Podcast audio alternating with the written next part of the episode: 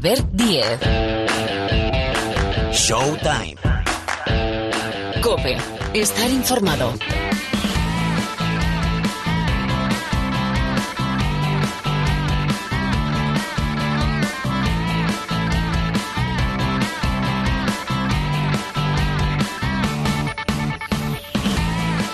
Tal? ¿Cómo estáis? Bienvenidos, bienvenidas una semana más aquí al Rincón del Baloncesto de la cadena Cope. Ya suena, ya arranca un nuevo capítulo de Showtime, donde, como siempre, queremos trasladaros, bueno, muchísimas cosas.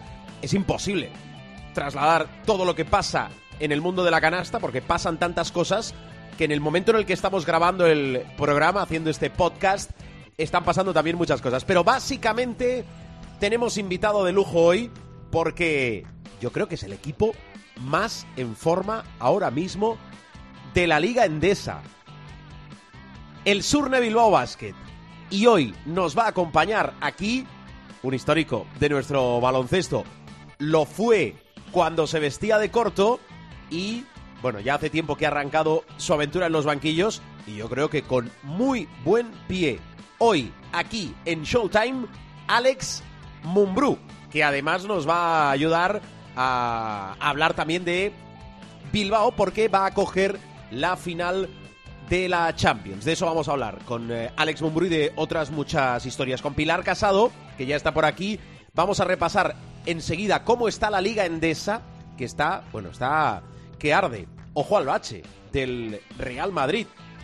Ya el clásico de la segunda vuelta en el Palau Blaugrana, si el Barcelona gana los partidos aplazados que tiene, va a tener muy poquita importancia, muy poquito interés, más allá de que siempre es interesante un partido de la máxima rivalidad entre los dos grandes, valga la redundancia, rivales del baloncesto español. Bueno, y tertulia.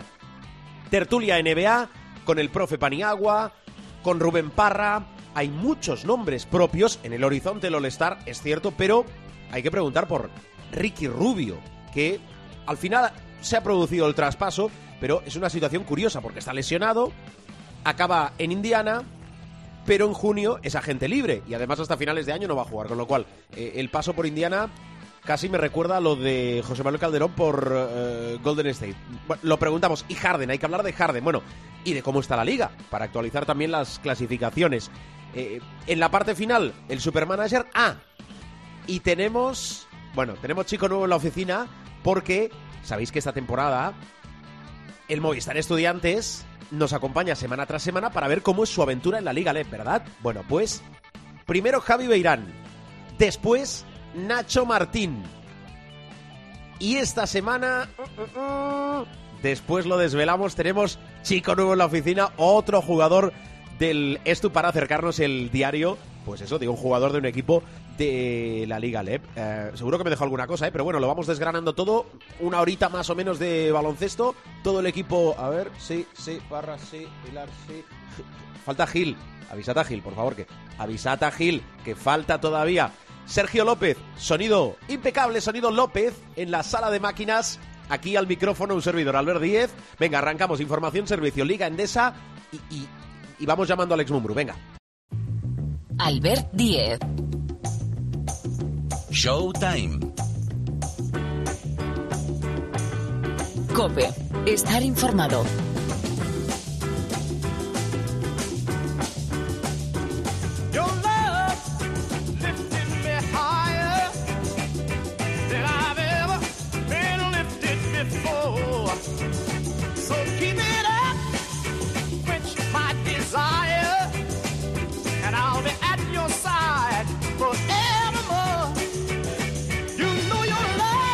Bueno, como no lo acaba de romper la canción, vamos a ir al lío. Sí, ¿no? Porque no vamos a esperar mucho más, ¿no? Porque al final va a sonar entera, ¿no? Y esto debe durar unos 3.55, ¿no? Que es lo que, sin rima, que es lo que suelen durar las canciones. Pilar Casado, ¿qué tal? ¿Cómo estás? Buenas tardes. Es que no rompía, no rompía la canción. ¿Yo qué quieres que es haga? que, es que eres un impaciente. Soy un impaciente, efectivamente. Eres un impaciente. Canción de 3.55. Esa era casi perfecta para llegar al cuarto de baño en los turnos de cadena 100. Bueno, a ver, con música de fondo que nos gusta siempre mezclar, entendemos que es una buena combinación deporte, en este caso baloncesto y música. A ver, eh, Pilar, eh, nos está esperando, eh, os lo he dicho antes, un protagonista, bueno, yo creo que es uno de los entrenadores de moda del equipo posiblemente ahora mismo más en forma de la Liga Endesa. Pero antes vamos, vamos a ordenar las cosas, ¿no? Información, servicio. A ver, la semana que viene copa, mucha copa, mucha copa, mucha copa, pero mucha liga, porque aquí no se puede descuidar nadie. Pilar, destacados, ¿cómo está la liga Endesa jornada 21 que hemos dejado atrás?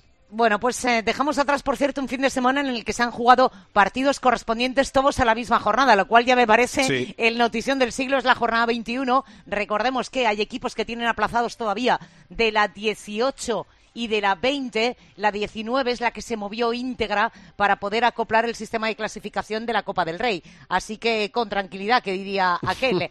De esa jornada 21 hay que destacar, obviamente, la actuación de Shannon Evans. Volvió a ganar el COSUR Betis, ya es noticia, y lo hizo con una actuación pletórica de Shannon Evans contra el Río Breogán. Fue perfecta su carta de tiro, 18 puntos sin fallo alguno, 4 de 4 en tiros libres, 4 de 4 en tiros de 2, 2 de 2 en triples. Además, en los 29 minutos de juego sumó dos rebotes, sacó cinco faltas y firmó la mejor marca asistente del club en siete años, lo que traducido significa 11 asistencias, 31 de valoración y un más 12 en la apretada victoria del Coosur Betis. Un hombre que en pocas ocasiones se asoma, que es Dusan Ristic y es el pívot del Urbas Fuenlabrada. Nuevos topes personales ACB en puntos, 27 y en valoración 29. Fue la gran pesadilla del Vasconia el pasado domingo. Mediante su decena de rebotes, tres atrás, tres o sea, siete atrás,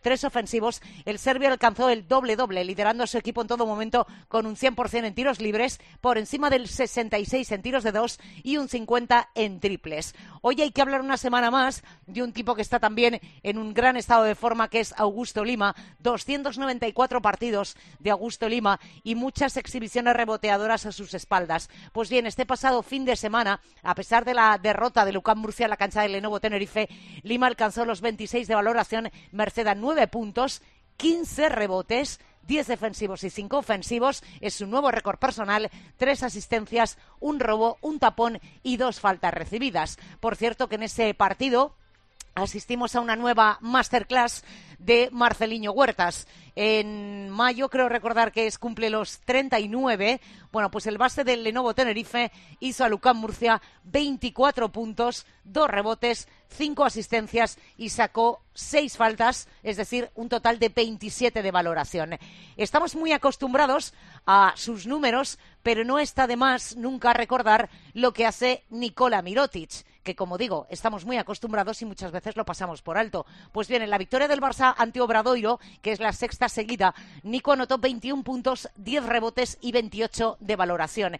Y quiero cerrar este repaso con una buena noticia. Es verdad que no jugó, pero sí viajó con el Valencia Basket después de muchos meses Víctor Claver. Apenas había hecho un par de entrenamientos, explicó Joan Peñarroya en la sala de prensa post partido. No lo vimos sobre el parque del Withing Center más allá de las rondas de calentamiento, pero recordemos que Víctor ha estado ausente de las canchas de baloncesto desde el pasado mes de octubre por una lesión en el pie.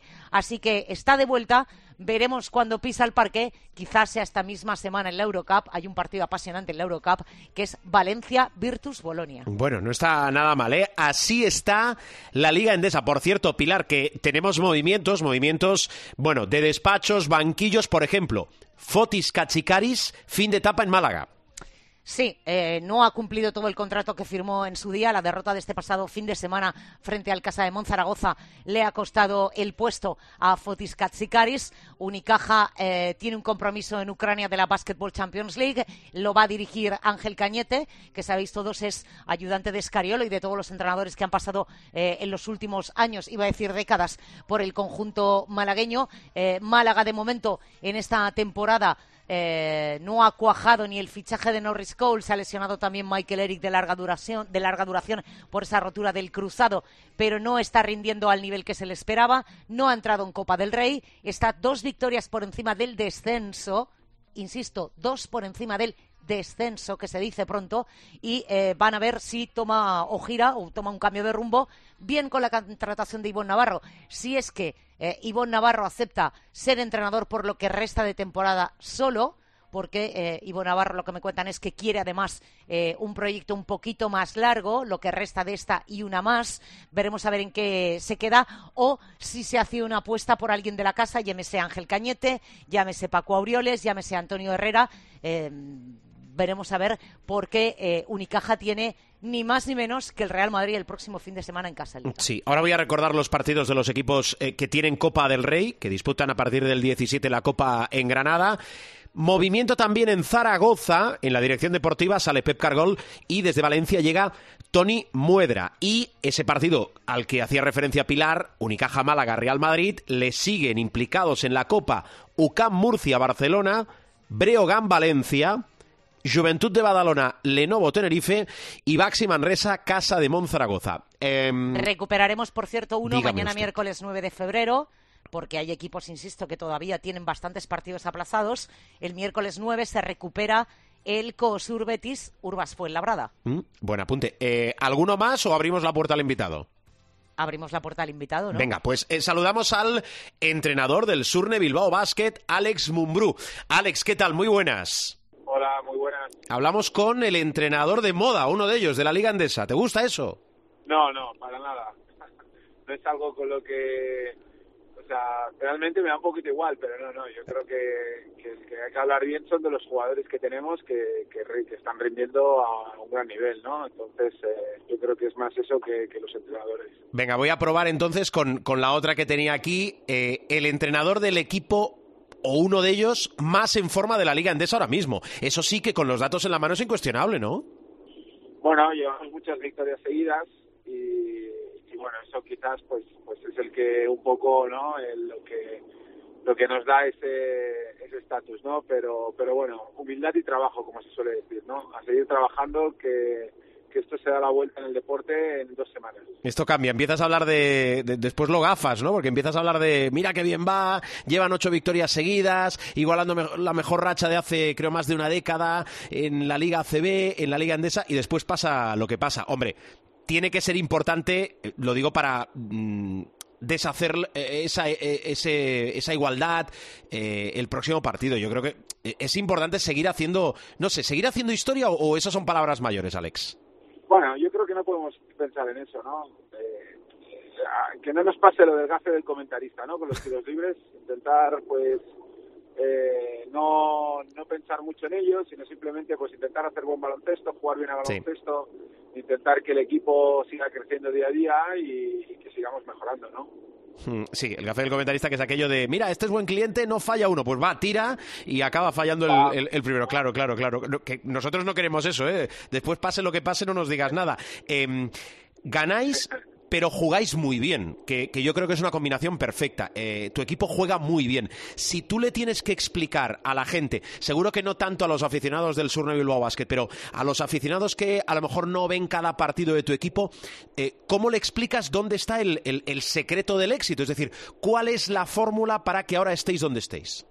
Bueno, yo creo que, que llevamos eh, unos años buen baloncesto. El primer año nos conseguimos meternos en el playoff y, y hacer una gran temporada. El segundo año eh, tuvimos que, que estar con las lesiones eh, para un equipo humilde como el nuestro, pues cuando tienes tres, cuatro lesionados en el mismo momento, pues esto eh, condiciona mucho una temporada, aunque yo creo que jugábamos bien a baloncesto, pues no conseguíamos sacar dos partidos y este año pues pues pues no, no hemos tenido, no vamos a tocar madera que no hemos tenido lesiones. Entonces esto pues te permite trabajar mejor, trabajar más y, y sobre todo te permite pues ir afianzando las cosas, ¿no? El traer nuevos jugadores o cuando un equipo tiene nuevos jugadores pues te para un poco el ritmo, tienes que volver atrás, es como la asignatura que no acabas de aprobar, ¿no? Y no te dejan seguir avanzando. Yo creo que, que una de las claves es, intentar tener buena salud para lo que empiezas a, em- eh, a entrenar en septiembre, pues que luego en, al cabo del tiempo se vaya viendo en el, o sea, un reflejo del equipo en pista. Hmm, ¿Notas que en Bilbao, desde hace tiempo, desde hace alguna temporada, porque el equipo lo ha pasado mal, ¿no? Eh, sobre todo con, con la situación económica, eh, también con el descenso, pero ¿notas que, que Bilbao vuelve a, a tomar forma, que vuelve a ser una, una gran capital de baloncesto en España, que, que el equipo mm, mm, nota ese respeto del resto también? ¿Esto lo notáis allí? Bueno, yo creo que el Bilbao eh, hace unos años estuvo en la UCI totalmente. Eh, más casi más que la UCI estaba más muerto que vivo. Sí. Eh, hubo el descenso y con aquello pues pude volver a palpitar, ¿no?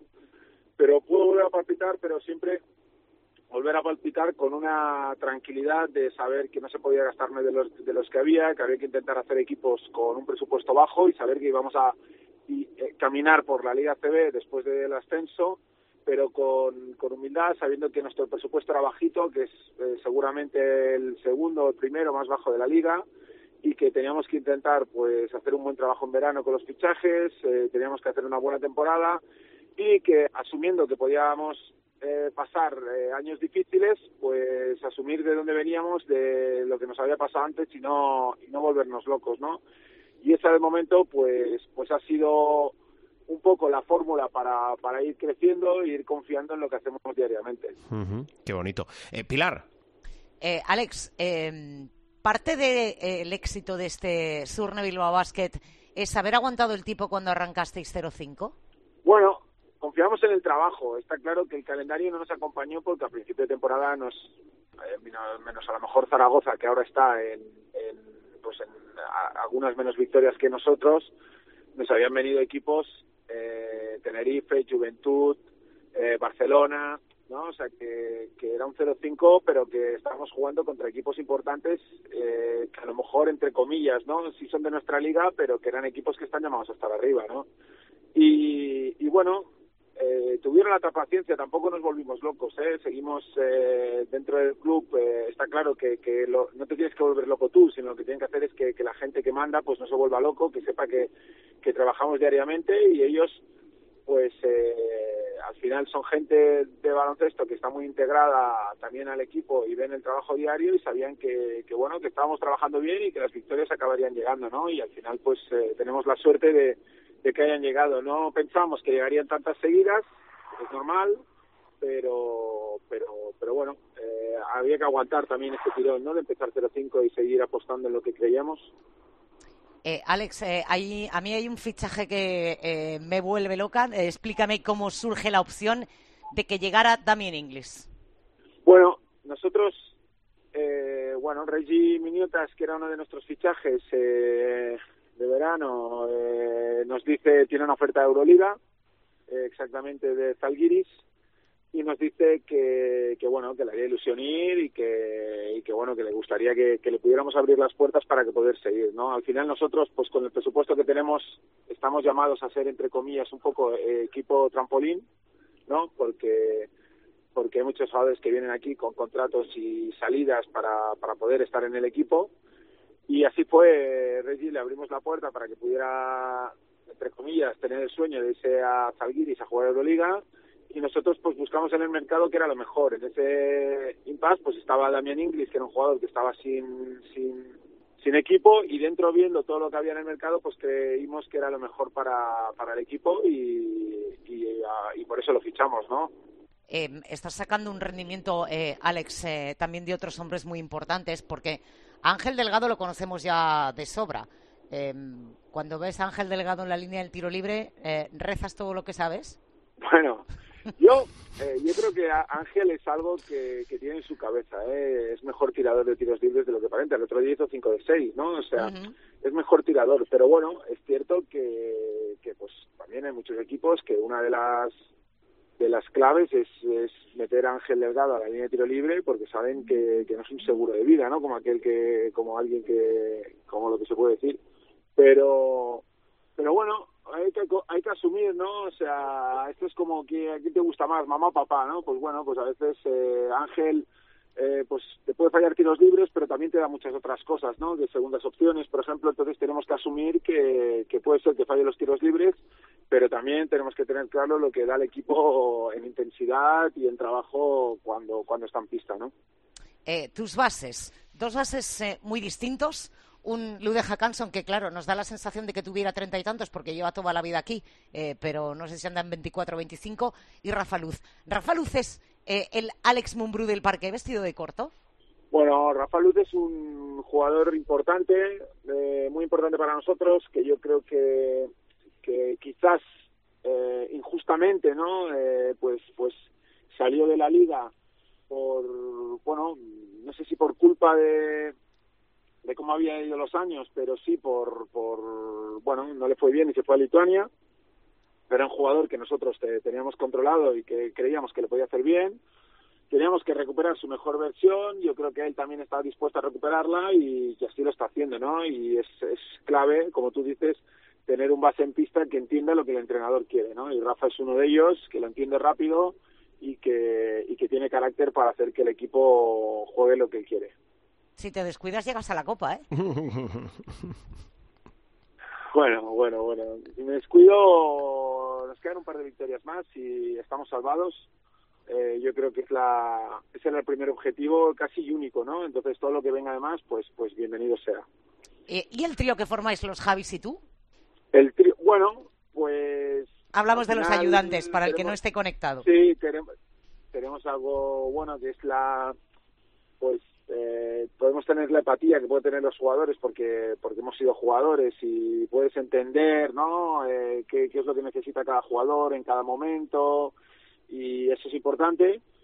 Pero el respeto que puedes tener lo pierdes en el momento que no trabajas, ¿no? Entonces yo creo que hacemos un buen grupo de trabajo, es importante que estén en el equipo, que, que los jugadores les entiendan y, yo creo que eso es, es- bueno, es, es bueno, ¿no? Que, que estén, estén con nosotros. Bien. Eh, Alex, eh, vamos a ir cerrando, ¿eh? Eh, Una, te voy a pedir que no seas, que habitualmente no lo eres, políticamente correcto, pero em, ¿disfrutas más de entrenador o disfrutabas más de jugador? Bueno, pues disfrutaba mucho de jugador cuando ganaba cosas, porque es inevitable que, que he ganado títulos y que me lo he pasado muy bien, muy, muy bien como jugador. ¿En serio? ¿Te, Y- te lo has pasado bien? Sí, me lo he pasado muy bien. Y como entrenador, pues sufres mucho más, ¿no? Sufres mucho más porque a veces, pues, eh, como jugador estás en la pista, 200 pulsaciones eh, y no estás muy...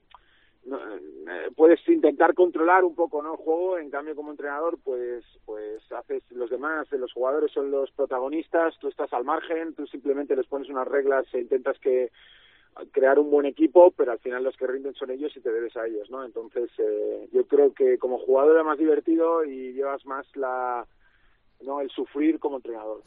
Eh, lo próximo es Burgos, pero te quiero preguntar, falta, depende cuando nos estén escuchando, eh, una semana para la Copa. La semana que viene es la semana de la Copa, es una de las semanas grandes de, de la temporada. ¿Qué te dice a ti la Copa este año? No sé, ¿cómo la ves, la, la lectura de entrenador? Pues creo que va a ser una copa igualada. Está claro que, que todo el mundo piensa que Barça y Madrid pueden llegar a, a la final porque no, no se van a cruzar y parece que esté hecha para que para que Barça Madrid eh, llegue a la final, pero creo que este año eh, va a ser diferente. Yo creo que este año hay equipos eh, con un gran potencial que como por ejemplo Valencia que ya la demostró el otro día en Madrid o Tenerife o Juventud que está jugando un buen un buen baloncesto o Murcia que es un equipo muy peligroso bueno yo creo que hay varios equipos que que hasta el mismo Lugo no que, que van de cenicienta y que nunca sabes lo que te puede pasar no entonces yo creo que será una copa como siempre muy muy atractiva Palabra de entrenador. Bueno, a ver, que tenemos una sana costumbre. Eh, Casado, la última para ti, venga. Eh, Alex, ¿qué te haría abandonar Bilbao? Bueno, pues llevo muchos años aquí. Está claro que vine como para estar dos años y ya llevo doce. Eh, eh, pues creamos el, como aquel, como hemos dicho antes, ¿no? Cuando estábamos en la UCI creamos un proyecto en el que confiaron en mí para comandarlo y, y estar eh, años aquí. Ya llevamos unos años y bueno, ahora es cuestión de de ir pensando en el día a día, no pensar mucho más allá y más ahora con todo lo de la pandemia, ¿no? Entonces, eh, la verdad es que de momento lo que único que me planteo es el, el día siguiente, ¿no? Como te que dice. Partido a partido, que decía el clásico y que se ha quedado entre nosotros. Alex, eh, te agradecemos muchísimo la visita. Eh, deseamos que, que a la buena gente y a los buenos entrenadores le vayan las cosas muy bien, con lo cual, eh, lo mejor. Y que no sea la última vez que te pasas esta temporada por Showtime. Gracias. Muy bien, muchas gracias. Gracias. Alex Mumbrú, el entrenador del Surne Bilbao Basket. Que vaya muy bien, un abrazo. Eh, Pilar, lo mismo, ¿eh? Feliz semana. Eh, sí, claro. ¿Tienes algo que- que ¿Te lo piensas? No, no, es que de repente me he quedado con un flash y he dicho, uff, yo esta semana, a ver, uno hoy. Que miras tu calendario, ¿no? A ver qué tengo. Exacto. Tienes el Fenerbahce Real Madrid, Tengo un Madrid-Barça el viernes. no está mal, un clásico, a una semana de la Copa, bien. Y el domingo por la mañana, si el COVID lo permite, un Gran Canaria, Urbas Fuenlabrada. Bueno, pues es la agenda de Pilar Casado. Ya está, ahora sí. Que no le importa a nadie, he dicho. Bueno, no te- ya lo debatiremos eso. Adiós, Casado. Adiós, 10.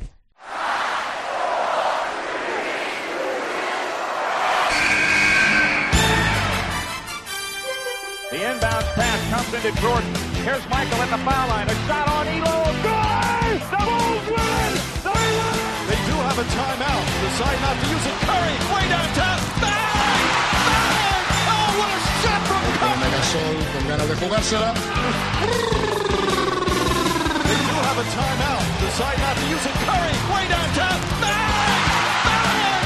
What a shot from Curry! Bueno, pues están por aquí los que más saben de la NBA. Es decir, Miguel Ángel Paniagua, el profe sabe de todo. ¿eh? Hola, Pani, muy buenas. Muy buenas. Y Rubén Parra. Hola, Parruno, ¿qué tal? Muy buena familia, ¿cómo estamos? Pues bien, hombre, no estamos mal, creo, ¿no? Sí, sí. Va, No estamos mal, tampoco es cuestión de quejarnos. Vamos a mejor, tampoco podíamos ir mucho a peor. Bueno, eh, a ver, tema Ricky Rubio. Eh, tiene poco misterio, ¿no? La, la cosa, profe. Es decir, es un traspaso.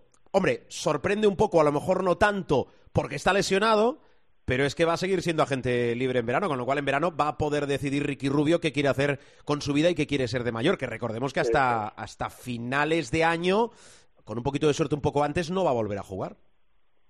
Finales de curso te refieres, ¿no? Sí. Eso es. Bueno, eh, primero de todo, y lo hemos dicho muchísimas veces, eh, la audiencia y nuestros queridos oyentes lo saben, la NBA funciona con unos parámetros de traspaso en donde, salvo tres o cuatro privilegiados, y, y digo bien tres o cuatro, porque no hay muchos más, eh, que tienen veto sobre los traspasos, cualquier jugador es susceptible de ser traspasado, como bien sabe Ricky, que se ha movido más que una bola de un pinball. ¿no? Sí, sí, sí, es cierto. Eso por un lado. Por otro lado, siempre lo digo, cuando tú firmas en la NBA hoy en día, bueno, siempre, pero hoy en día en particular, firmas por muchísimo dinero, generalmente, incluso el mínimo es muy máximo, pero eh, es un contrato que yo llamo siempre fáustico, ¿no? Donde de alguna manera entregas tu alma a la propia NBA, al, al club que en ese momento te paga, porque puede disponer de ti en cada momento.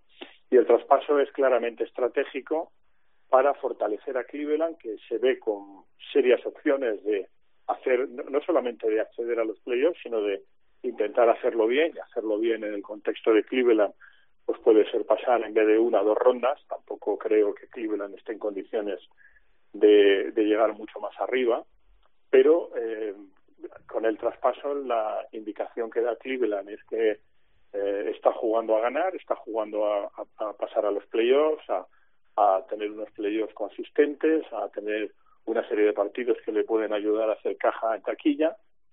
Y eh, por otro lado, Indiana lo que está dando a entender es que quiere agrupar opciones de draft y quiere agrupar, eh, digamos, activos para eh, trabajar más de cara al futuro que Cleveland. Ese es el ese es un poco el overview de la, vista general de, este traspaso y en lo que concierne a Ricky, pues pues eh, lo que sí es verdad es que por primera vez en mucho tiempo, cuando como tú muy bien dices sea gente libre al final de, la temporada, pues va a poder eh, elegir, eh, va a poder, yo creo que va a tener ofertas NBA y ah, va a depender de él si sigue en, en la rueda de la NBA o incluso si se pudiera plantear la posibilidad de un retorno a Europa que siempre sería un retorno probablemente a Cataluña, ¿no? Eh, entonces en ese contexto yo creo que Ricky por primera vez en mucho tiempo va a tener la posibilidad de escoger y estoy absolutamente convencido que va a tener ofertas y, y alguna de ellas, si las cosas cuadran bien, serían de lo que se llama en inglés eh, contenders, es decir, de equipos aspirantes a, todo. Eh, pero ahí tienen que cuadrar muchas cosas y siempre lo decimos, los traspasos en la NBA son absoluta y totalmente impredecibles. Mm, ¿Alguna derivada de, de lo que ha comentado el profe? me he quedado con la duda, cuando yo acababa la pregunta, yo decía hasta finales de año, y decía el profe, hasta finales de curso, quieres decir. Eh, Parra, ¿cuándo está previsto que pueda volver a jugar Ricky Rubio?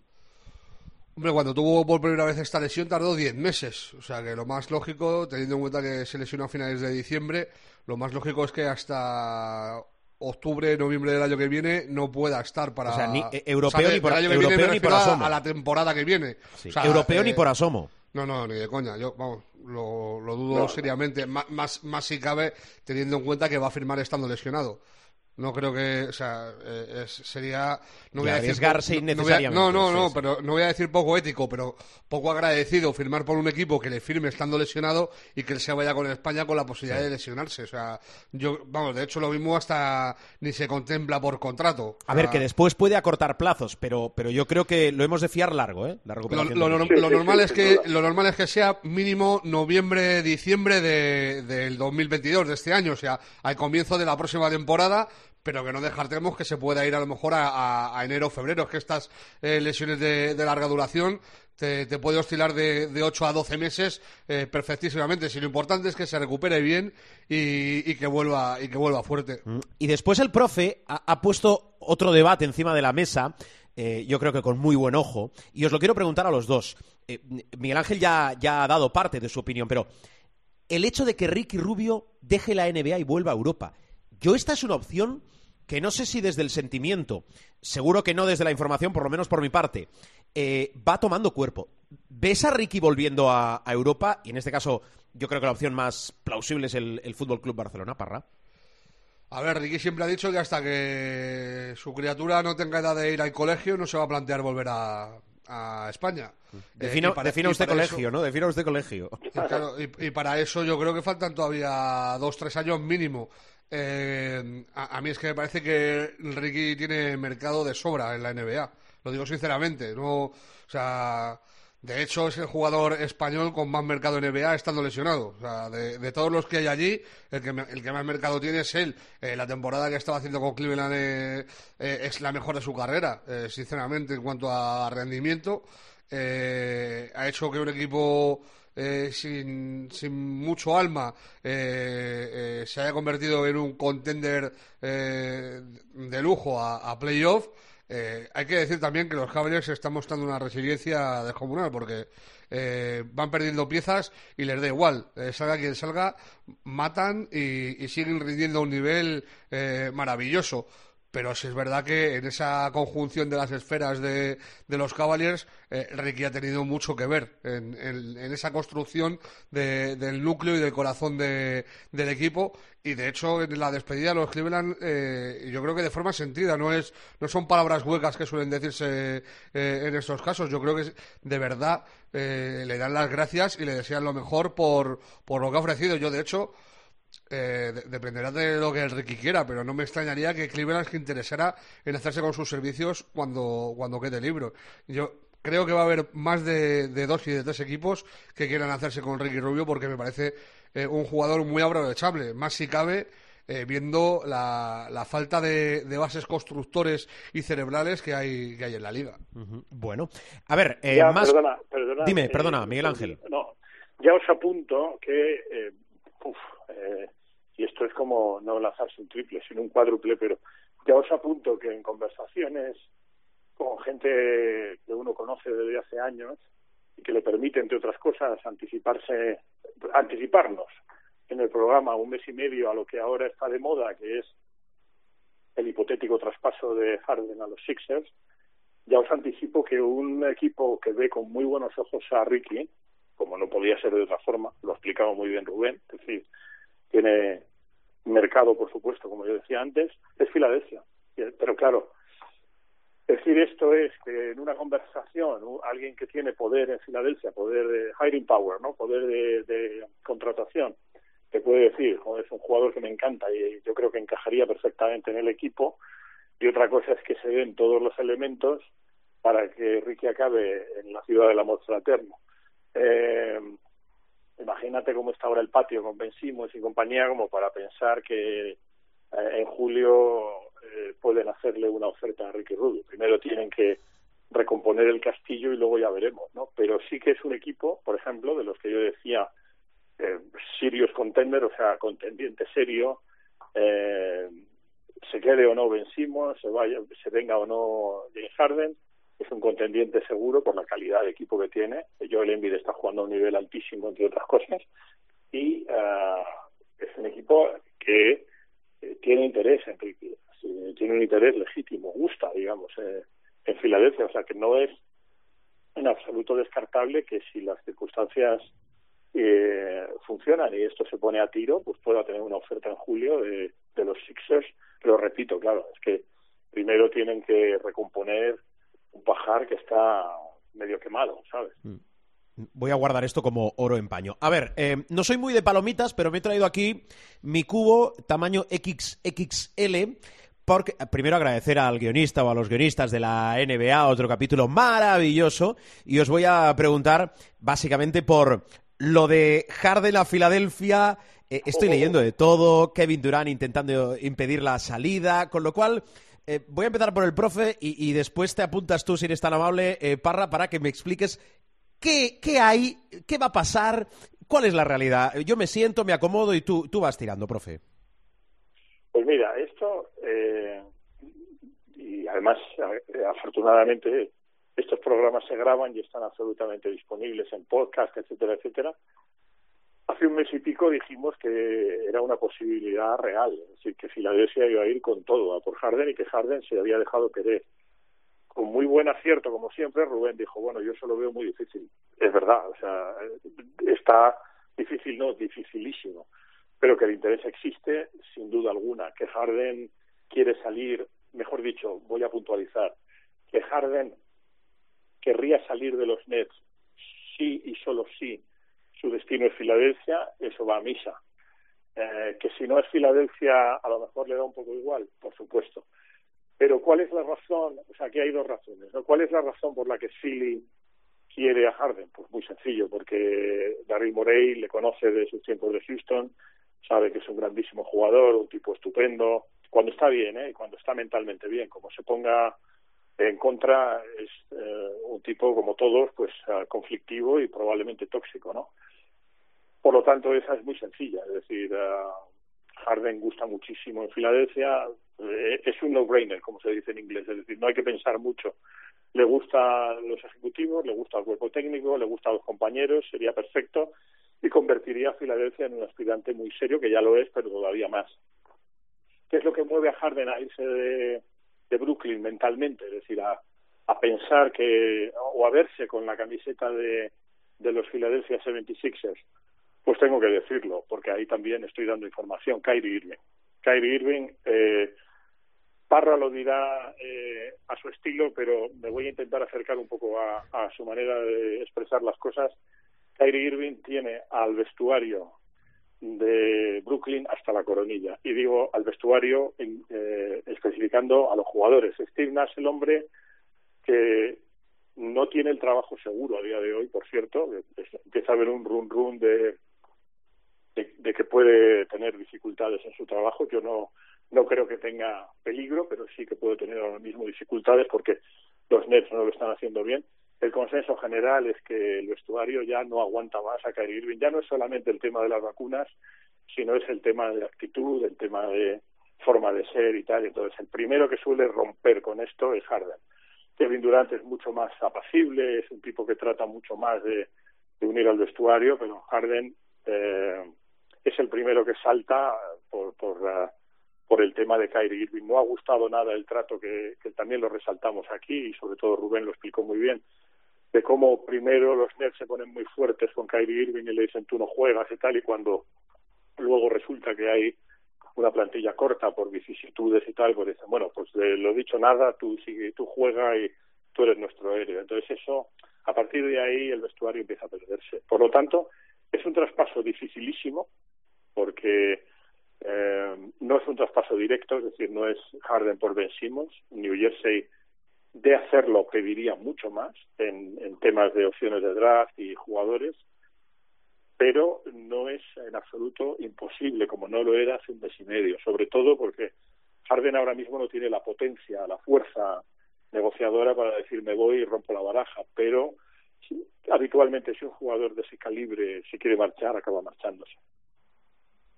Informa Miguel Ángel Paniagua. Eh, Parra, dale y después te voy a preguntar porque Miguel Ángel ha hablado de eh, cómo vive, cómo siente y cómo recibe eh, el vestuario de Brooklyn eh, a la figura de Kyrie Irving. Después te quiero preguntar por lo mismo respecto a Westbrook. Pero dale sobre el tema Harden. A ver, lo de Harden es tan sencillo como que él está muy cansado de lo que está viviendo en, en Brooklyn. eh, sabe que no es la estrella del equipo, que es Kevin Durant. Y que eh, los otros dos que deberían apoyar la baraja, uno se ha borrado media temporada. Eh, entonces a él le están exigiendo jugar lesionado, tocado, tal. Eh, ya se ha perdido varios partidos, de hecho. Eh, los Nets a todo esto están en la peor eh, racha de los últimos tres años. Han perdido ocho partidos seguidos a día de hoy, cuando estamos eh, grabando el programa. y, empieza a estar harto. ¿Qué pasa? Que por un lado le tira mucho lo de volver a estar con Daryl Morey, que para él es el, el jefe idóneo porque es eh, el sumum de, de su idea de- del baloncesto. Eh, de hecho, yo creo que eh, Harden abraza la idea de baloncesto de, de Daryl Morey con cuatro brazos. Eh, y, se juntan dos cosas. Una, eh, el hambre, el hambre que tiene eh, Filadelfia por deshacerse de, de Ben Simmons, con las ganas de comer eh, que tiene Harden de largarse de ahí. Eh, por el otro lado que está Brooklyn, que tiene un tiro, y, y yo creo que es que es un tiro para hacerse con el anillo este año que lo tiene muy complicado, sobre todo viendo jugar a Phoenix, que lo vamos repitiendo como un mantra, pero es que es tal cual. Eh, eh, el último partido con, con Chicago, luego los Bulls eh, en la última madrugada hacen una remontada brutal y se ponen a tres, pero los tres cuartos primeros que juega Phoenix en, en Chicago son de cum laude, una, una maravilla como, como equipo, con un Devin Booker descomunal. Pero a lo que voy, Brooklyn tiene este año para, para, hacer, para hacerse con el, con el anillo. Eh, y, no, no saben, o sea, yo creo que están en ese momento de, de aquí hasta el jueves que termina el, el mercado de, de traspasos, no sabe si abrazarse a, a esa posibilidad de ganar el anillo o coger algo sabiendo que Harden se les va a ir gratis. Es que perder a Harden por nada, eh, eso en la NBA muy bien visto no está. Y aunque lo que reciban sea Ben Simmons, que es un jugador díscolo, que lleva casi un año sin jugar, eh, en el paquete, pues yo qué sé, para cuadrar eh, cuentas puede entrar a lo mejor un Matisse Bull, que es un jugador, eh, un, un 3 and D de estos de defensa y- y triple, defensa en el alero y triple, o no sé si incluso Seth Curry, no sé, no sé qué, qué podría darle eh, Filadelfia, aparte de Ben Simmons, a, a los Nets por Harden, que pudiera convencer a los de Brooklyn, pero es que yo creo que en cualquier, eh, en cualquier paquete que pensemos, a corto plazo los Nets salen perdiendo. O sea, eh, perder a Harden por Ben Simmons y un paquete de lo que sea, ya sea eh, ya sea si meten a Cormats, a, a Curry, eh, no sé, a Danny Green, metan lo que meta eh, eh, Filadelfia en el, en el paquete de opciones de draft. bueno, es que las opciones de draft de Filadelfia no valen para nada. O sea, Filadelfia va a ser eh, top 5, top 6 eh, en el este en los próximos años, seguro, eh, pues 3-4 años por lo menos, mientras Embiid esté sano.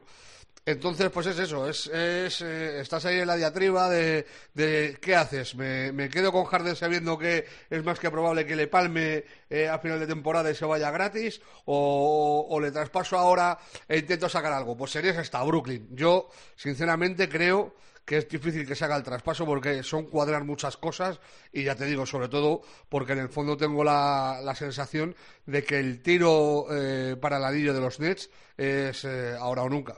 Mm, A lo mejor es más fácil la salida de, de Westbrook. Em, ¿qué, qué piensa el vestuario de los Lakers de Westbrook? La, salida de Westbrook fácil es más fácil Digo, que... a lo mejor, ¿eh? Es más fácil que yo pierda 30 kilos que, de peso que, que Bueno, Westbrook bueno, lo- bueno, lo bueno. pierda de dinero. Bueno, bueno, Eh, bueno, bueno. O sea, eh, el vestuario, pues a ver, LeBron sale defendiéndole, diciendo que tiene que seguir confiando en sí mismo, que tiene que pasar de lo que digan los demás. pero el run run es descomunal y el otro día en el último partido de los Lakers que fue infame de, de Westbrook se escuchó un run run en, en, el, en, en la cripta que, por cierto se están empeñando mucho en hacer honor al nombre del, del pabellón nuevo eh, los Lakers. Eh, eh, el run run cada vez que Westbrook hacía una Westbrookada pues fue importante. Yo viendo el partido en directo estaban los Lakers ganando de 7 a falta de un minuto y dije eh, en Twitter puse Vogel sienta Westbrook que esto no está ganado y efectivamente los Knicks empataron y, for- y forzaron la prórroga. Eh, Westbrook mediante, falló dos tiros libres, eh, flotó a, a Barrett en una opción que metió un triple y en otra le dejó pasar para intentar hacer una chava por detrás de forma incomprensible. O sea, es que yo no sé qué tiene este muchacho en la cabeza. O sea, ve el baloncesto como si fuera el 2K. O sea, es, un flipado de la vida. Pero bueno, la cuestión es que le sentó en la prórroga y en la prórroga los Lakers ganaron por obra y gracia de, de LeBron y de Malik Monk, que hizo un partidazo, y, bien también por, por Anthony Davis, que hay que decir que desde que ha vuelto de la lesión está rindiendo a, gran nivel. Yo veo prácticamente imposible que Westbrook salga de los Lakers, básicamente porque ¿quién va a querer eh, a Westbrook con el contrato que tiene y lo que está aportando? Eh, yo a Pelinka tampoco le tengo entre los 25 mejores general managers de la liga. Eh, entonces, eh, se me hace complicado ver una, una posibilidad de que Westbrook salga.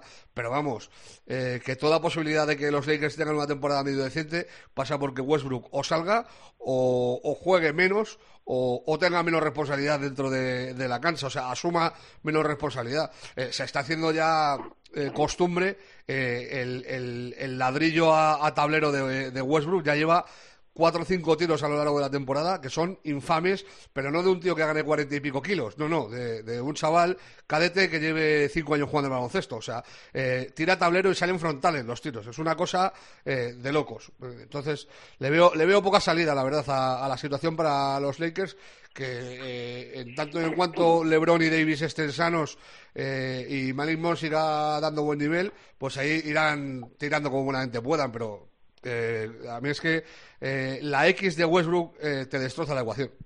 Es curioso cómo un jugador puede condicionar tanto y tanto a un equipo. ¿eh? El caso de Westbrook o Ya el caso creo, de otros y además, muchos. Además, ah, también está el factor económico. Hay, voy con información ¿no? sobre. Westbrook.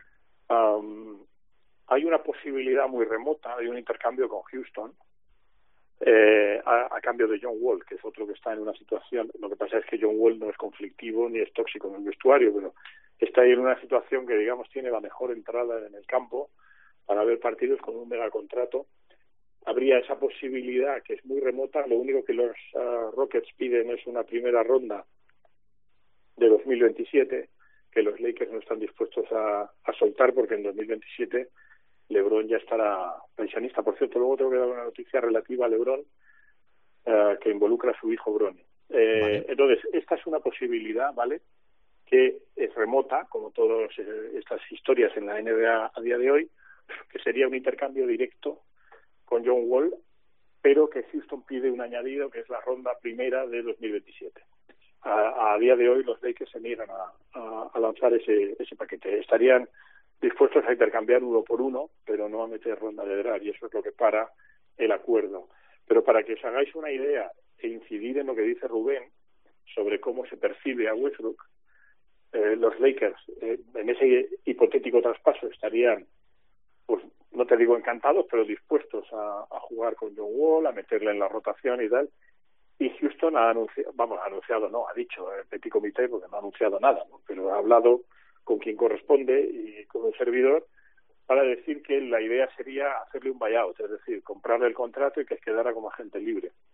Si Houston piensa eso de ti, es decir, Houston, eh, me refiero a los Houston Rockets de, de Ogaño, de- del día de hoy, que están, ah, solamente hay dos equipos peores que yo recuerde así de memoria, Detroit y Orlando, ¿no?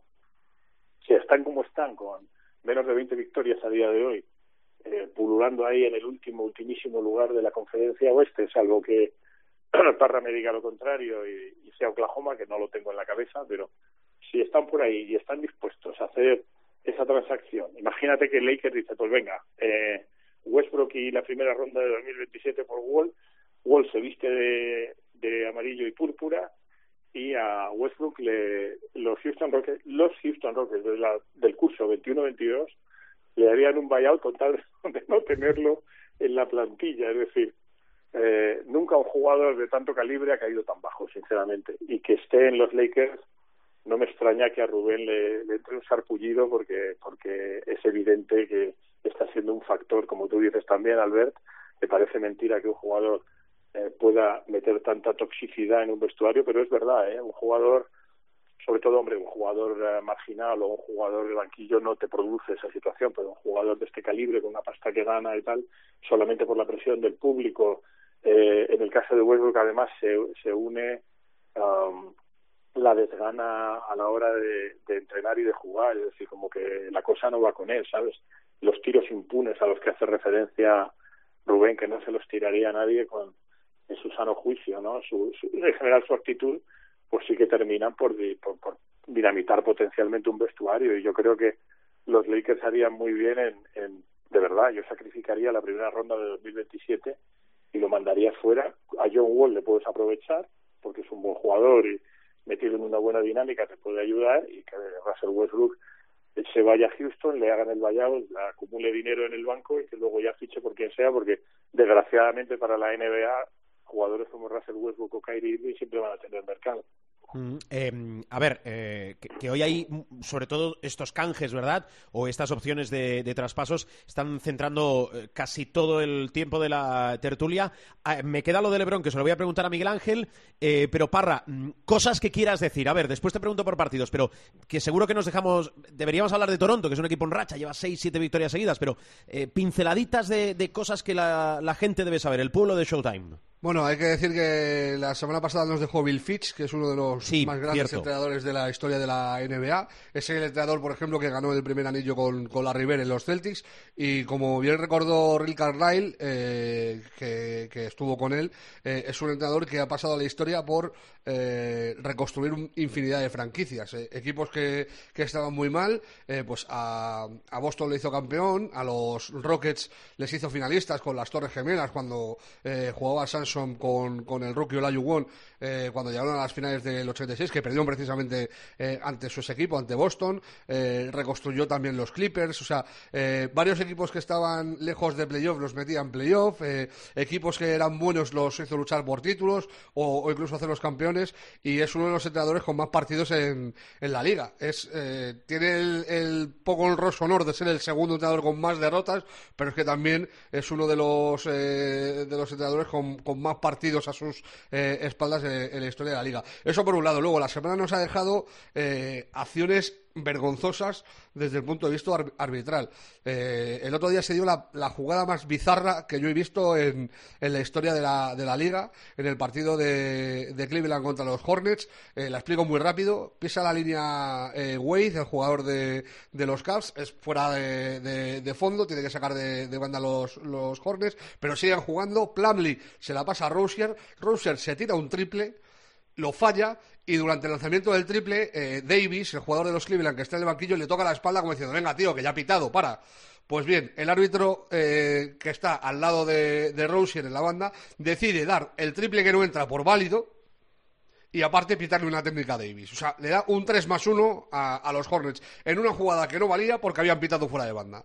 O sea, no se sostiene desde ningún punto. A mí me parece la cosa más bochornosa que yo he visto a nivel arbitral en la NBA, eh, eh, yo diría que en la vida. O sea, no he visto una cosa tan vergonzosa nunca. A todo esto, Cleveland ganaba por 10, los Hornets con esa jugada se ponen a 6 y terminan perdiendo por 1. Tú imagínate que Cleveland, que está luchando por posición para mm, playoff, pierde ese partido y por esa eh, derrota cae una plaza o dos en, en playoff. Sería pardísima. O sea, a mí me pareció eh, lamentable. Y luego, lamentable también la jugada de Trey Young con Luka Doncic, que ha dado la vuelta al mundo, por- eh, que se ha hecho un, un meme viral, porque es que es vergonzoso. O sea, Doncic va a luchar un balón, le roza con el, con el pecho, y Trey Young sale disparado cuatro metros. O sea, eh, el contacto es en la línea de tiros libres y, y Young sale despedido más allá de la línea de tres. eh, vergonzoso. Eh, supuso la quinta falta de Doncic, por cierto, y me, pareció increíble que, que Jason Kidd, siendo el, inicio del tercer cuarto y, y la quinta de Doncic, que no pidiera el challenge. Me, me pareció increíble. A todo esto, Dallas terminó ganando con otro triple doble de, de Doncic, que por cierto, desde eh, que no fue titular en el, eh, en el All-Star, lleva un mes el colega de MVP y muy señor mío. O sea, está rindiendo a un nivel que lo de gordo, fuera de peso y Tatanis Bagatán de principio de temporada te puedes olvidar porque con Jokic yo creo que está siendo eh, el, jugador supremo de la liga eh, en, el último, en el último mes de competición. Yo creo que eso es lo más eh, bollante eh, de, de lo que hemos vivido en, en la última semana, que Suns sigue viento en popa, que los Warriors son el único equipo que, que le mantiene el tipo y que va a estar muy chulo, pero muy chulo, ver cuáles son los cuatro equipos primeros, eh, el orden de los cuatro primeros en la conferencia este.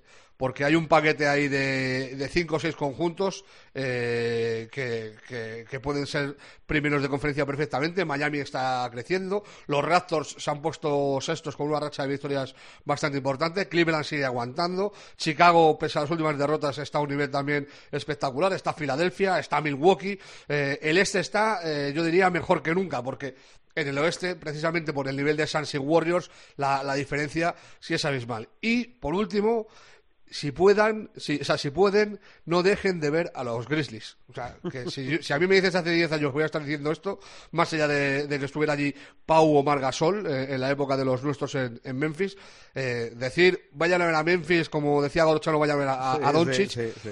es un escándalo cómo juegan estos chavales y, y ya Morán a, a mí me tiene eh, enamoradísimo, vamos. Me falta el pasito eh, cuando alguien acabe diciendo que el nuevo clásico es un Golden State Memphis, pero eh, veremos si llega eso. Em, prepárate los partidos, que voy con el profe. Y la historia de Lebron, Lebron y su hijo. ¿Qué pasa, profe? Pues mira, eh, pasa que, recordáis, Porque todos tenemos ya, vosotros sois más jóvenes, pero todos tenemos edad suficiente para recordar que el legendario jugador italiano Dino Dino Meneghin jugó, jugó con Andrea Meneghin, su- bueno, no con, contra Andrea Meneghin, su hijo, ¿no? Entonces, LeBron James tiene un sueño, que es continuar en los Lakers eh, y su hijo, si todo va bien, que ahora mismo está muy top en, en la competición de instituto, en lo que es competición de high school. Si todo va con normalidad, se gradúa en el 23 y podría entrar en la NBA en el 24. Y la idea de LeBron es seguir en los Lakers hasta esa fecha y luego eh, ser agente libre, porque la idea de LeBron, la idea, supongo, romántica y el sueño, luego ya en la NBA es muy difícil cumplir estas cosas, eh, es que su hijo entre en la NBA y jugar con su hijo en el mismo equipo que su hijo. Eh, eso lo ha dicho en Petit Comité. Supongo que me parece una idea eh, muy romántica, pero eh, para información general. Es decir, todavía falta tiempo, pero bueno, eh, ojalá se cumpla, la verdad, porque sería muy muy bonito. Yo recuerdo, tengo el recuerdo de ver a, a Dino contra su hijo Andrea. Dino no, no dejó de ser Dino, repartió cera al chaval como si no hubiera mañana, pero la idea todavía es más bonita si puedes jugar con tu hijo, ¿no? En el mismo vestuario, defendiendo la misma camiseta y tal. Y el chaval, la verdad es que es bastante bueno. Está, yo creo que en el top 10 de, de jugadores que se proyectan para el draft del 24, me parece que es.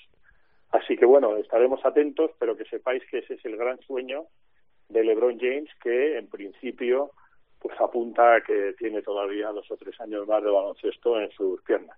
Muy romántico. Sí, señor, Hay que decir una cosa, Albert, si, Dale, parra. si, si no hay una lesión grave mediante, LeBron está para jugar hasta cuando le dé la gana. O sea, es eh, roza lo, lo inhumano lo de, lo de este muchacho. O sea, el nivel que muestra con 37 palos, yo no, no he visto una cosa igual en mi vida. O sea, en mi vida. O sea, no, no he visto a un jugador con esa edad, eh, con ese rendimiento, nunca, jamás, pero ni cerca. Y sí, me podrán decir, eh, Jordan volvió con 38. El nivel de Jordan en Washington está a años luz de lo que está mostrando LeBron en los Lakers, que pasa por ser el mejor jugador de un equipo lamentable, pero el mejor jugador de largo eh, y con un rendimiento eh, brutal. Y lo que dice el, el profe, si LeBron renueva año a año con Lakers o incluso renueva dos años más para terminar cuando, cuando su hijo dé salto a la NBA, él puede esperarse sin contrato, esperar a ver dónde cae eh, Claro, claro. Eh, si Brony no va a los Lakers, tú imagínate que a Brony le draftea, eh, qué sé yo, Portland. Eh, Le da igual, eh, va a ir a irse, libre a Portland y decir, firmo por el contrato mínimo, dos kilos, me da igual. y, y- y les hace padres. O sea, eh, yo ya te digo, eh, Lebron, no te voy a decir que hasta que le dé la gana, porque el tiempo le llega a todo el mundo, pero a algunos les llega antes que a otros, y, Lebron, eso de la longevidad, sus millones le ha costado también, que lo hemos comentado muchas veces, que es un tío que se gasta más de un kilo al año en, cuidarse físicamente, pero eh, eh, lo de Lebron y la longevidad baloncestística es, es una cosa de locos. Mira, gustará más o menos, digo por sus formas, eh, pero para mí LeBron James representa el concepto, ¿eh? Profesional. Es un profesional y en este caso de su oficio, de su trabajo, que es el baloncesto y jugar y además hacerlo muy bien a baloncesto. Eh, Totalmente pa- de acuerdo, Albert. Eh, Sí, sí, es te doy que- un detalle que yo creo que es conocido, pero por si no lo es tanto, y es que cuando él sale de casa, muchas veces tiene un equipo, en una furgoneta, tiene un equipo de fisio, de masajista y tal, para ir ya hiperpreparado al entrenamiento, ni siquiera al partido. Sí, lo que dice Rubén y lo que dices tú es absolutamente cierto. Es muy difícil, quizá Michael Jordan, por cómo se cuidaba con Tim Grover, su preparador físico, y el, el nivel tan altísimo que tenía de exigencia, de autoexigencia, ¿no? Pero es impresionante y físicamente es un portento, vamos, puede, Rubén lo ha dicho muy bien, puede, a ti te dicen, oye, que va a jugar hasta los 45 y te lo crees. Sí, sí. Hasta cuando quiera, hasta cuando quiera. Bueno, vamos a ir cerrando. Parra, a ver, eh, partidos que no tenemos que perdernos esta semana. Pues mira, de la madrugada del miércoles eh, hay un Sixers contra Suns, con los Phoenix viniendo de, de back to back, enfrentándose a, a Filadelfia, un partido muy apetecible, y un Lakers Bucks. Yo no, no sé por qué subrayo estos partidos, eh, tengo un fondo más soca que, que puede conmigo, pero bueno, eh, los Se te va el dedito, se te va el reci- recibiendo a, ante Tocumpo a, a Company, eh, Ru Holiday y otro que está haciendo también una temporada que madre mía, qué, qué pedazo de jugador. O sea, claro, yo es que miro fuera y cualquier cosa es mejor que Westbrook, tampoco hay que volverse muy loco. En la madrugada del Vamos. Jueves, eh, Utah Jazz contra Warriors. eh, los Jazz empiezan a, retomar sensaciones con la vuelta de Donovan Mitchell, a falta de que se reincorpore de nuevo Gobert. Y, los Warriors, eh, lo hemos dicho antes, eh, son el único equipo que, que le aguanta el pulso a, los Suns. Por cierto, Clay empieza a aparecer Clay, ya tiene, ha tenido un par de partiditos ya curiosetes, le van sumando minutos partido a partido, incrementando el minutaje y, y empieza a aparecer lo que siempre ha sido, un jugador de, de primera magnitud. En la madrugada del sábado, Celtics contra Nuggets. eh, los Celtics también en, en buena racha de, victorias y los Nuggets con, con un Jokic imperial. Eh, eh, también algún día deberíamos hablar de lo de Denver este año, que es una, oda a la, a- a la resistencia a las adversidades. Y del domingo me quedo con el Miami Heat, eh, la madrugada del domingo, del sábado al domingo, Miami Heat contra Brooklyn Nets. A ver qué jugadores tienen disponibles los de Brooklyn, porque ya te digo, llevan ocho derrotas consecutivas eh, y, han caído hasta la séptima plaza de- del este. Que si te dicen hace un mes y medio que, los Nets van a estar séptimos de- del este, eh, preguntas que, que ha fumado. Pues, pues ahí están. Eh, así que eh, partido interesante para, para terminar la semana eh, y encima en horario en, en horario festivo, desde de sábado a domingo. Así que tampoco hay que trasnochar mucho. Es un gran partido para acabar esta semana de baloncesto. Muy bien, pues si no deseáis nada más, eh, voy con otras cosas. Miguel Ángel, gracias. Gracias a vosotros, un placer. Feliz semana, profesor. El placer es nuestro. Parra, igual, cuídate, abrazo, ¿eh? Abrazo, Russell.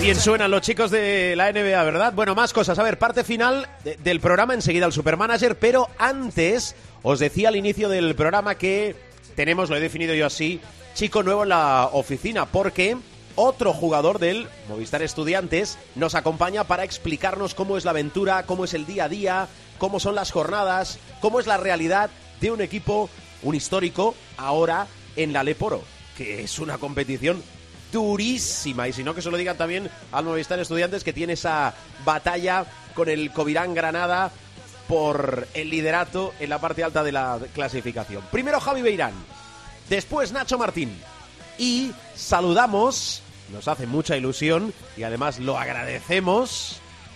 Adam Sola. Eh, Adam, muy buenas, ¿qué te explicas? Hola. Hola, soy Adam Sola, jugador de Movistar Estudiantes y cogiendo el relevo de mis compañeros Javi y Nacho, eh, os voy a contar un poco cómo ha sido nuestra semana. Una semana en la que teníamos previstos dos partidos. El primero de ellos el jueves contra Melilla. Eh, llegábamos con muchas ganas porque veníamos de una derrotadura y queríamos quitarnos el mal sabor de boca. Em- eh, nos costó entrar al partido, pero bueno, creo que con un muy buen partido de nuestros pivots y del equipo en general sacamos la victoria adelante. Y desde ese momento empezamos ya a preparar el partido del domingo contra Palma, porque teníamos tan solo dos días para prepararlo. Pero bueno, lamentablemente en el último momento nos comunicaron que, que debido a casos positivos en el equipo contrario, pues se tenía que suspender. Así que ahora nos encontramos preparando el siguiente partido, que es este miércoles contra, contra Guipúzcoa. Y un partido que va a ser muy difícil seguro, pero que esperamos traer una victoria de allí y seguir en lo más alto de la clasificación. Así que nada, un saludo a todos y nos vemos la semana que viene.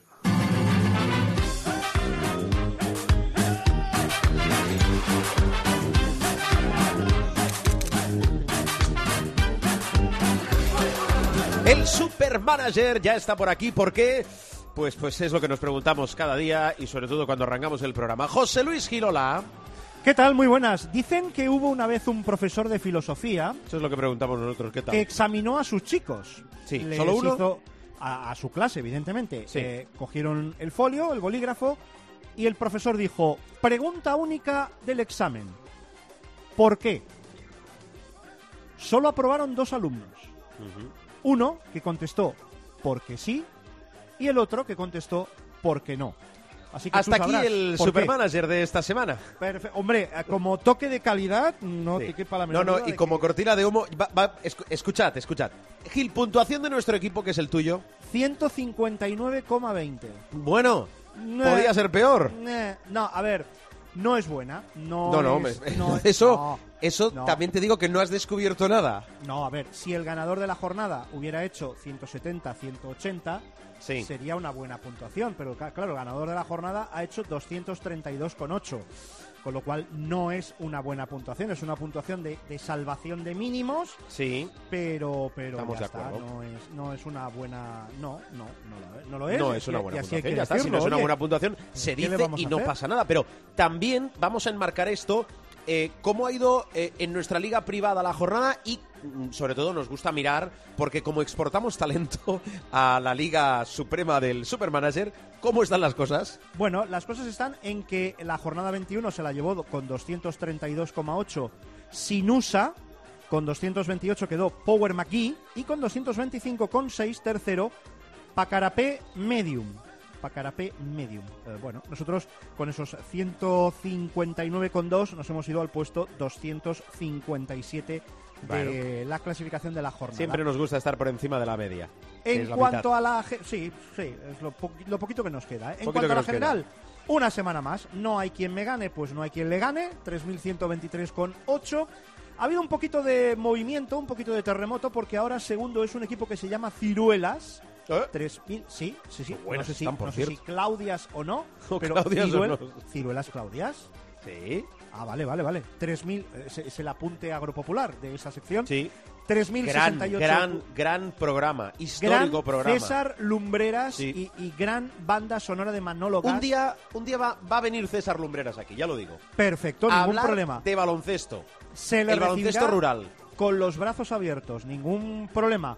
Para eso tenemos un presidente del gobierno que presume Por de haber favor, jugado eh, baloncesto en sus años mozos. eh, cíñase usted a lo que le toca. Tercero de la general, Carla Ford, 3.066. Nuestros 2.688 Sí. puntos nos valen para ser el puesto 183. No hay quien me gane, no llega tampoco esta semana al top 3 de la general global. Se queda en el puesto número 4. Venga, vamos a recordar el equipo que llevas. Recordamos, equipo que llevamos, bases, Jason Granger, y aquí fue una de las picias de la jornada, Fittipaldo, teníamos que haber apostado por Marceliño.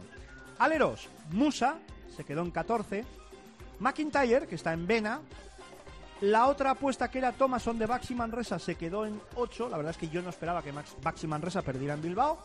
Y Radonjic se quedó con 8,4. Mira, Y otro de- día ya es un poquito tarde, pero te vienes antes y se lo preguntas a Mumbrú con el que acabamos de hablar. Bueno, y ya, ya, ya. Bueno, oye, que no. Gran Alex Mumbrú. pero Sí, sí, sí, tira, tira. No, Vale, no maquilles, no, no, venga. pero no, no, no maquillo. Pintura, mira, la pintura no maquillamos, ¿eh? Moneque, Tavares, Poirier y Mirotic. Ahí vamos con solo todo, con ¿eh? que Solo con que el Madrid le hubiera ganado al Valencia y hubiéramos pillado los bonus de Tavares y Poirier, pues ahora mismo estaríamos un poquito más arriba de lo que... Pero bueno, ¿qué le Mm. vamos a hacer? Bueno, la semana que viene, Supermanager, te voy a pedir tu vaticinio de la Copa, pero eso será Si ya lo sabes, mi vaticinio la para la Copa. semana que viene. Eso el será... Fútbol Club Barcelona está obligado a ganar la Copa del Rey porque es el gran favorito para la Copa del Rey. Según dicho tu esto, opinión. dicho esto, Según tu opinión, ¿no? según- hombre, si tú me preguntas, evidentemente Ah, no, no, pero te como tendré que me- dar me ha- mi es que me ha dado la sensación que ese argumento iba encaminado a el eh, es el está obligado por y me faltaba un por y dice porque es el gran favorito. Ya, ya, hombre. pero Dicho ha esto- como una argumentación esto- poco sólida. Dicho esto, Diga, diga, diga, diga. hay para mí un gran outsider. Pero es eso es la semana que viene, Gil. Ah, vale, vale, vale. No, no. Déjalo No. del outsider. Lo completas la semana que viene, ¿te parece? Vale, me parece, pero ya sabes, yo creo que ya sabes por dónde voy a ir, pero bueno. No lo sé, pero lo importante es que lo sepa la gente. Bueno, Hablamos la para el gente- pueblo. La gente se baja esto, se lo descarga, podcast y tal, no sé qué, y tira para adelante, fast forward, tira para atrás, fast rewind, y ya está. Un eh, eh, fast. Vamos a ir fast y Que no vamos a ir furious. fast cerrando. Fast que no furious. Correcto, cuidado con eso. vamos a ir cerrando el programa. Adiós, Gil. Hala, adiós.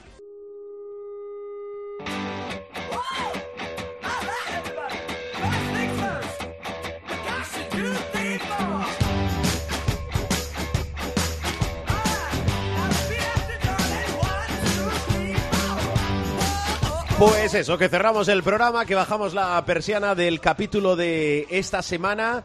Bueno, la semana que viene especial Copa del Rey, que como sabéis vamos a estar en Granada, como en todas las ediciones.